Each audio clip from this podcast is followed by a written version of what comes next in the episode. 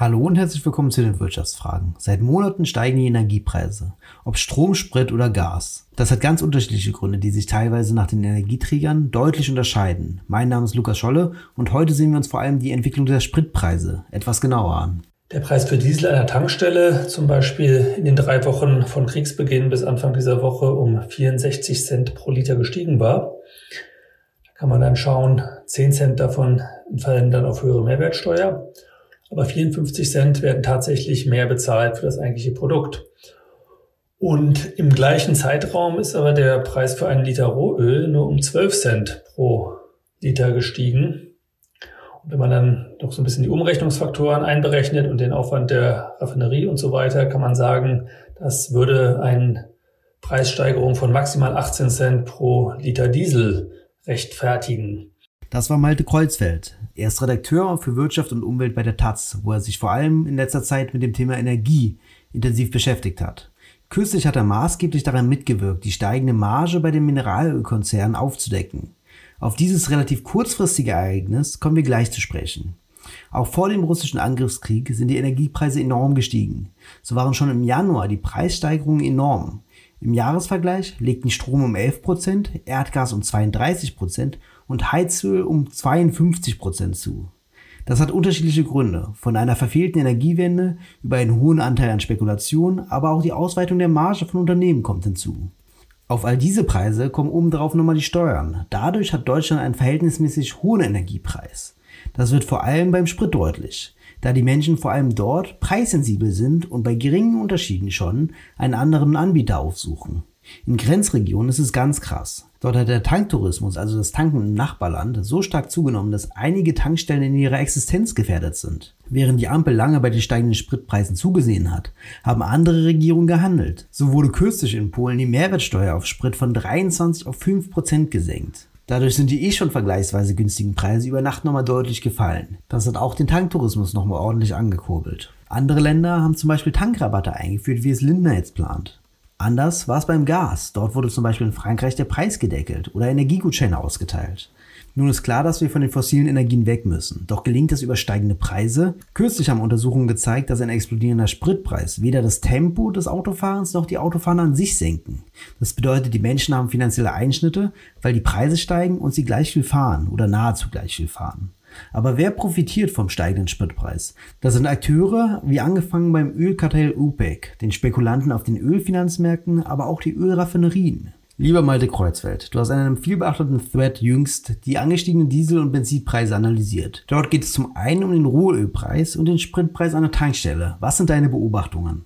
Ja, die Diesel- und Benzinpreise sind in den letzten Wochen extrem stark gestiegen und ich hatte mich gefragt, Inwieweit das eigentlich tatsächlich am höheren Ölpreis liegt, wie meistens zu lesen ist, habe mir deswegen mal angeschaut, wie sich die verschiedenen Zahlen da entwickelt haben. Und es war eben so, dass der Preis für Diesel an der Tankstelle zum Beispiel in den drei Wochen von Kriegsbeginn bis Anfang dieser Woche um 64 Cent pro Liter gestiegen war. Da kann man dann schauen, 10 Cent davon fallen dann auf höhere Mehrwertsteuer. Aber 54 Cent werden tatsächlich mehr bezahlt für das eigentliche Produkt. Und im gleichen Zeitraum ist aber der Preis für einen Liter Rohöl nur um 12 Cent pro Liter gestiegen.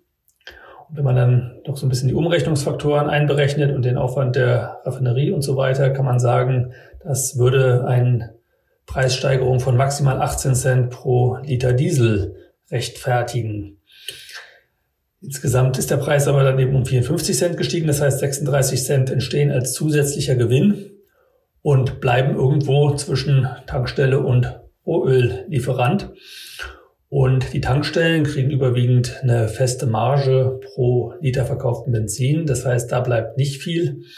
Insofern ist davon auszugehen, dass ein sehr großer Teil dieser zusätzlichen Einnahmen bei den Raffinerien verbleibt, die eben aus dem Rohöl, Diesel und Benzin machen.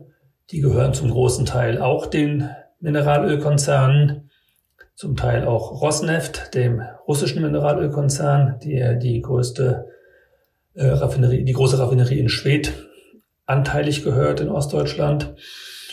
Und ja, dort verbleibt ein großer Teil dieses zusätzlich gezahlten Geldes. Das geht also nicht tatsächlich für, für das Rohöl drauf und geht landet in den Produzentenländern, sondern das wird hier in Westeuropa, in Deutschland von den Raffinerien und den Mineralölkonzernen zum großen Teil als zusätzliche Gewinne einfach eingesteckt.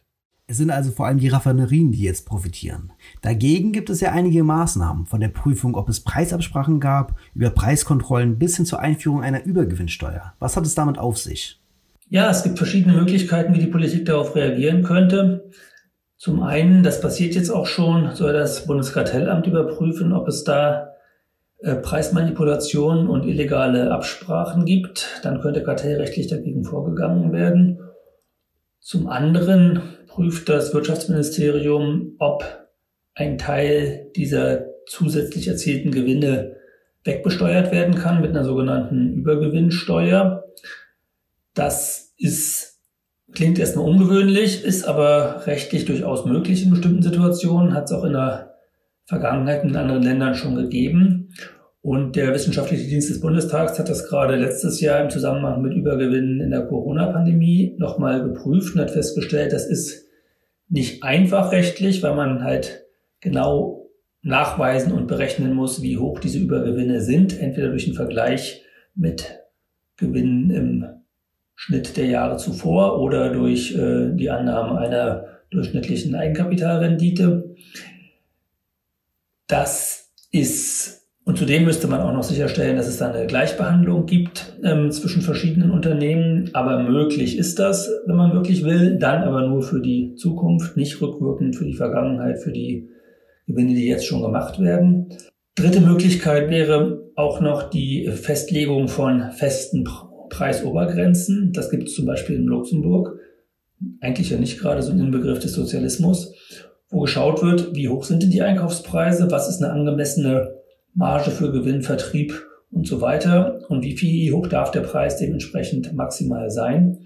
Aber das scheint äh, in der derzeitigen Bundesregierung mit der FDP so unrealistisch gesehen zu werden, dass das derzeit meines Wissens nicht mal geprüft wird. Die Preise sind aber nun mal hoch und die Marge erst kürzlich so stark gestiegen. Die Ampel hat daher ein ganzes Bündel an Maßnahmen zur Reduktion der Kosten auf den Weg gebracht. Welche Maßnahmen sind aus deiner Sicht gut, welche schlecht und welche fehlen vielleicht sogar? Ja, Im Mittelpunkt der Debatte steht ja derzeit dieser ominöse Tankrabatt, den Christian Lindner ins Gespräch gebracht hat, wo es einfach eine staatliche Zuschuss zum Benzinpreis geben soll in einer festen Summe pro Liter, um den wieder zu senken, idealerweise unter zwei Euro das ist eine Idee, die ist so verrückt, dass, es, dass ich es erstaunlich finde, dass das immer noch ernsthaft diskutiert wird. Es gibt auch eine breite Ablehnung eigentlich durch alle wirtschaftspolitischen Denkschulen in allen Medien überall. Ich kenne eigentlich fast niemanden, der die Idee gut findet, weil es eben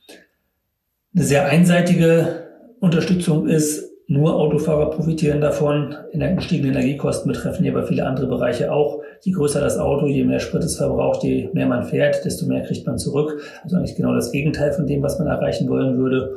Und zudem würde es natürlich eher dazu führen, dass diese Überrenditen beibehalten werden oder sogar noch ausgebaut werden, weil wenn der Staat einen Teil des Preises bezahlt, kann man, gibt es ja noch weniger Anreiz für die Unternehmen, die Preise wieder zu senken. Insofern teuer, sozial ungerecht und nicht wirksam. Das sind also gleich jede Menge Gegenargumente auf einmal. Wenn man hilft wegen der hohen Energiepreise, dann sollte es so sein, sind sich, glaube ich, viele einig, dass man denjenigen am meisten hilft, die es am meisten brauchen, also eher kleine und mittlere Einkommen stärker entlastet und hohe Einkommen weniger. Das wird ja teilweise jetzt schon gemacht, wie durch die Zuschüsse zu den Heizkosten und ähnlichem. Sowas könnte ausgebaut werden. Die andere Möglichkeit wäre eben das, was eigentlich im Zusammenhang mit der CO2-Steuer zitiert, äh, ge, ge, äh, geplant worden war, dass man äh, so ein Energiegeld zahlt, dass also jeder pro Kopf eine feste Summe zurückkriegt. Auch dabei profitieren dann Haushalte mit vielen Kindern und mit wenig Einkommen überproportional im Vergleich zu den Gutverdienern. Ähm, aber ich denke durchaus eben auch diese Besteuerung von Übergewinnen und kartellrechtliche Maßnahmen, die solche Preisabsprachen oder überhöhten Preise verhindern, wären eine wichtige Sache, weil besser als aus Steuermitteln erstatten ist ja erstmal gar nicht erst dazu kommen lassen, dass solche über hohe Preise bezahlt werden müssen. Vielen Dank, lieber Malte, für die spannenden Antworten. Ich stimme dir absolut zu, dass sich nicht in der Krise die Mineralölkonzerne die Taschen voll machen sollten und ihre Marge ausweiten sollten. Bei der Entlastungsfrage würde ich aber eine etwas andere Nuance setzen. Vor allem das Klima- oder Energiegeld halte ich als Kompensation für die steigenden Energiepreise für ungeeignet, da es ja eh eine geplante Entlastung war und nun für den derzeitigen Preisanstieg verwendet werden soll.